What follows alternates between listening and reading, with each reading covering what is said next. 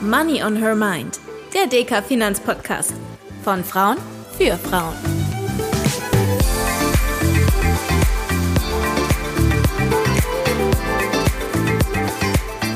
Hallo und herzlich willkommen zu einer neuen Folge von Money on Her Mind, dem DK Finanzpodcast von Frauen für Frauen. Heute geht es natürlich auch wieder um das Thema Geld, aber ganz besonders im Fokus soll das Thema Nachhaltigkeit stehen. Und deshalb freue ich mich ganz besonders, dass heute Rebecca Freitag hier bei mir ist. Sie ist ehemalige UN-Jugenddelegierte für nachhaltige Entwicklung und Expertin, wenn es um die 17 Sustainable Development Goals geht. Hallo Rebecca, schön, dass du da bist. Hallo. Nachhaltigkeit, das ist ja ein sehr großer Begriff, der durchaus viele Nuancen hat und von jedem oder jeder etwas anders aufgefasst wird. Was genau bedeutet Nachhaltigkeit denn für dich und was hat es mit diesen Sustainable Development Goals auf sich? Mhm.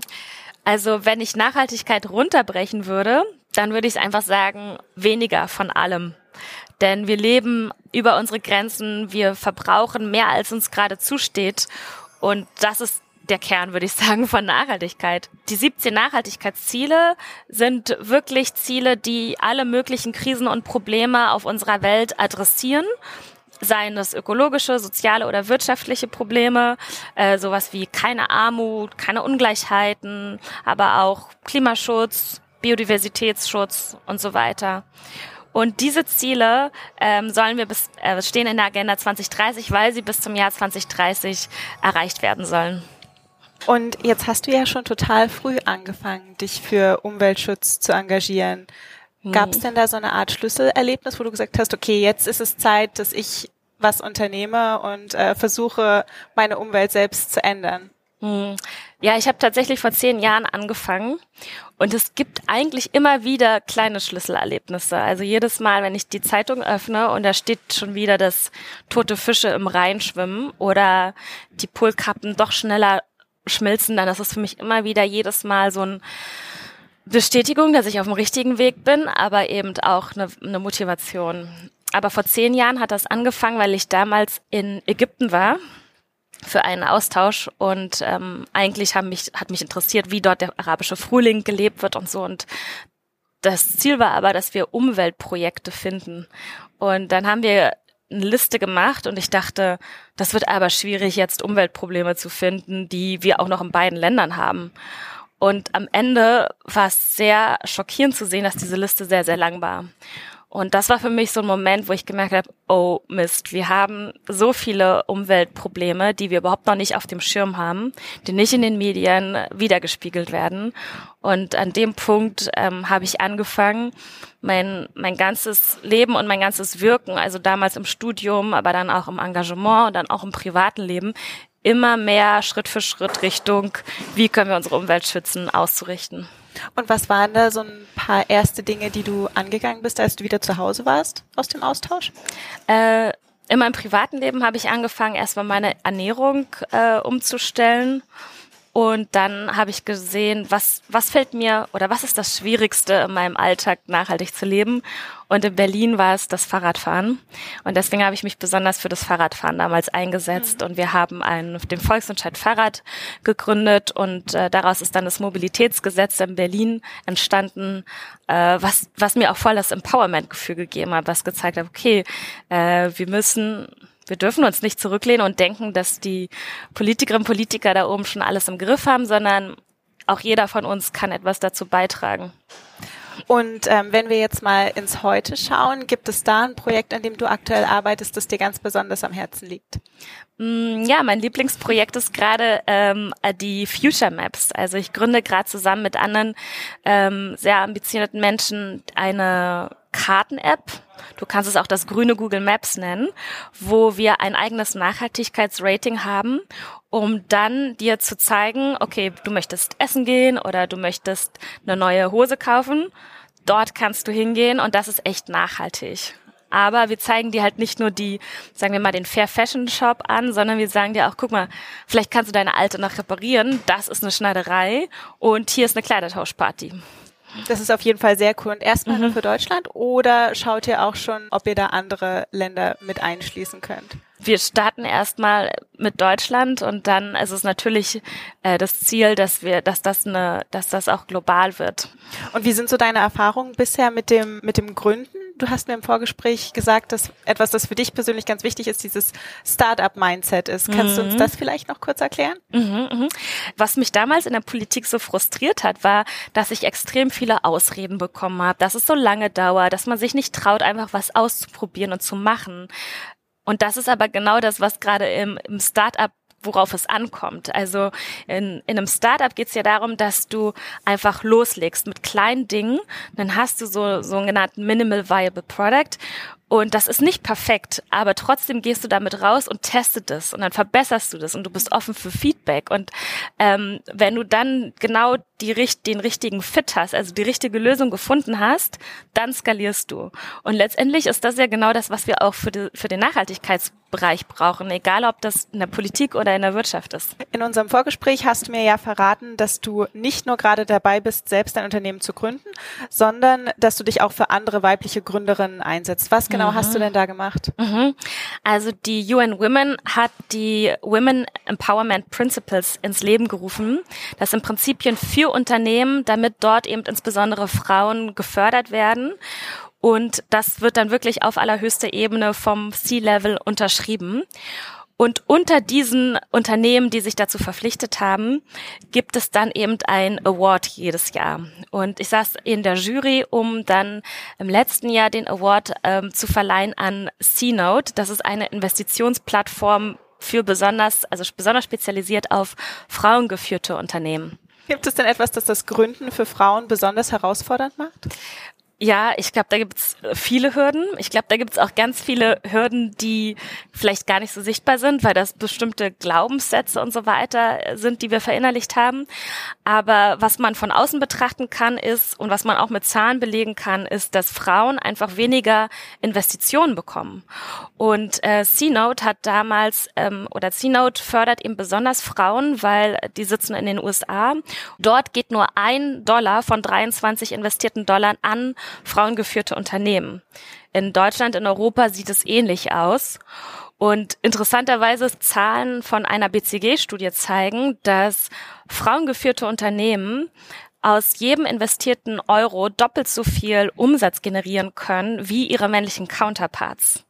Das heißt, Frauen sind gute Unternehmerinnen, aber sie können es oft gar nicht beweisen, einfach weil ihnen zum Beispiel das Startkapital, die Investition fehlen. Und ich bin jetzt gerade auch im Fundraising und finde das ziemlich schwierig, was vielleicht auch damit zu tun hat, dass die meisten äh, Investoren tatsächlich männliche Investoren sind. Also vielleicht so 80, 90 Prozent mhm. würde ich schätzen. Und ich glaube aber, dass Frauen einfach auch mit mehr Nachhaltigkeitsideen rausgehen. Also alleine deswegen wäre es, glaube ich, auch eine gute Idee, mehr Frauen zu fördern im Sinne von ähm, Investments. Wir wissen also, Frauen sind nicht nur gute Investorinnen, sie sind auch gute Unternehmerinnen. Wir mhm. sind auf jeden Fall sehr gespannt, deinen Weg weiter zu verfolgen. Jetzt haben wir schon ziemlich viel rund um das das Thema Nachhaltigkeit gelernt. Ich würde aber gerne noch mal ein bisschen auf den persönlichen Raum, auf unseren Alltag zu sprechen mhm. kommen, weil ich gerade in meinem Freundes- und Bekanntenkreis oft so ein bisschen Resignation wahrnehme, ähm, dass man das Gefühl hat, was kann man als kleine Einzelperson schon ändern? Jetzt haben wir gehört, mhm. du bist ein gutes Beispiel dafür, man kann auch als mhm. einzelne Person etwas tun. Ähm, was gibt es denn so für Stellschrauben, die ich in meinem Alltag anpassen kann, die du empfehlen würdest? Mhm.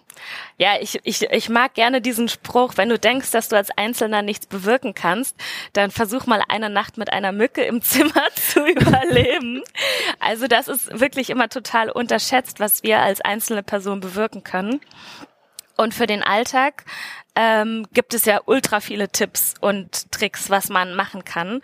Ich finde nur, dass wir manchmal uns zu sehr auf diese super kleinen Dinge fokussieren, die auch wichtig sind, aber die jetzt gar nicht so einen großen Hebel haben. Also zum Beispiel diskutieren wir extrem viel über Plastiktüten, aber wenn wir uns die Relation mal anschauen, wie viel Plastiktüten für den Klimaschutz bewirken können, ist halt Autofahren darauf zu verzichten, auf einen Flug zu verzichten oder auf Fleisch zu verzichten, einfach ein immens größerer Hebel. Und deswegen würde ich an der Stelle einfach nur sagen, guckt auf die wirklich großen, großen Wirkungshebel. Das, das ist halt das zum Beispiel.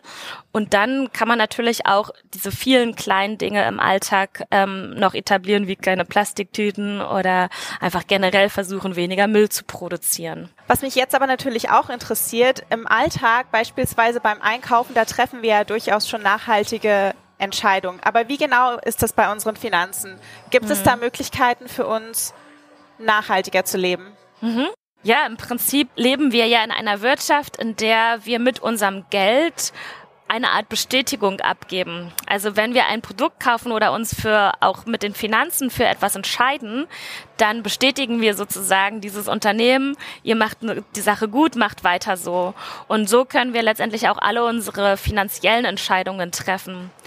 Und das Gleiche gilt natürlich auch für Finanzprodukte. Ne? Also wo ist quasi meine Pension abgesichert oder wo liegt, wo wird mein Geld allgemein angelegt? Und dann gibt es noch so viele andere Möglichkeiten auch mit dem Geld was Gutes zu bewirken. Es gibt zum Beispiel Mikrokredite, wo man besonders Frauen im globalen Süden unterstützen kann. Es gibt Crowdinvesting, Crowdfunding, wo man neue nachhaltige Ideen unterstützen kann. Mm, es gibt Genossenschaften, in denen man zum Beispiel erneuerbare Energien fördern kann. Also eine ganze Menge. Die Möglichkeiten sind also endlos, wenn ich gerne nachhaltig mein Geld einsetzen mhm. möchte. Jetzt steht es außer Frage, dass eine nachhaltige Lebensweise gut für den Planeten ist. Und trotzdem gibt es oft so ein bisschen das Vorurteil, dass Nachhaltigkeit ja doch ins Geld gehen kann, wenn man jetzt zum Beispiel Bio- oder Fairtrade-Produkte kauft. Aber eigentlich ist es doch gut für den Geldbeutel, oder? Klar, eigentlich sollte sich das auch im Geldbeutel widerspiegeln, weil das Prinzip von Nachhaltigkeit ist ja weniger Ressourcen und äh, Geld ist ja am Ende auch eine Ressource. Ich habe das selber gemerkt, dass wenn ich, ähm, als ich angefangen habe, bewusster zu konsumieren, weniger zu konsumieren, lieber ein hochwertiges Produkt kaufen und dafür weniger kleinere Dinge, dann sieht man das auch im Geldbeutel. Nun ist es aber so, dass unsere ökologischen Ressourcen auch noch nicht sozusagen mit Geld oder der Wert dieser Ressourcen mit Geld wiedergegeben wird. Also wir haben jetzt eine CO2-Steuer und allein deswegen müssten jetzt ja klimaschädliche Produkte teurer werden. Aber im Prinzip nach unserer heutigen Logik bräuchten wir jetzt auch noch Ressourcensteuern für alles andere, was ähm, eben ja auch einen Wert hat. Und dann wird sich das noch viel krasser im Geldbeutel widerspiegeln. Jetzt haben wir schon viel darüber gesprochen, was wir persönlich optimieren könnten, um unseren Planeten und seine Ressourcen besser zu schonen. Aber gibt es denn auch etwas, das Banken deiner Meinung nach besser tun können? Ich denke, dass wir diese Kriterien, was ist wirklich Nachhaltigkeit, äh, noch offener darlegen müssten oder vielleicht auch noch mal neue Kennwerte finden müssten, um wirklich auch die ganzen Ökosysteme, die wir schützen müssen, besser in diesen Fonds zum Beispiel wiederzuspiegeln. Und was ich auch immer gut finde, ist, dass man junge Menschen mit einbezieht, weil ich finde jedes Mal, dass sie einfach so mehr Leidenschaft, mehr Drive reinbringen und sie vielleicht auch nochmal eine andere Sicht auf, was ist Zukunft, was ist eine nachhaltige Zukunft haben. Äh, man könnte zum Beispiel ein, ja, so ein Zukunftsrat entwickeln, wo junge Menschen zusammen mit Finanzexperten noch vielleicht eine neue, eine neue Taxonomie entwickeln oder einfach neue Kriterien, äh, was jetzt nachhaltig ist. Das sind auf jeden Fall ein paar richtig gute Ideen, Rebecca. Und ich danke dir, dass du uns heute so viel zum Thema Nachhaltigkeit erzählt hast. Ich habe da auf jeden Fall für mich persönlich sehr viel mitnehmen können. Und ähm, ich bin auch schon darauf gespannt, wie es bei deinen Projekten weitergeht. Vielen lieben Dank, dass du da warst. Danke, dass ich hier sein durfte.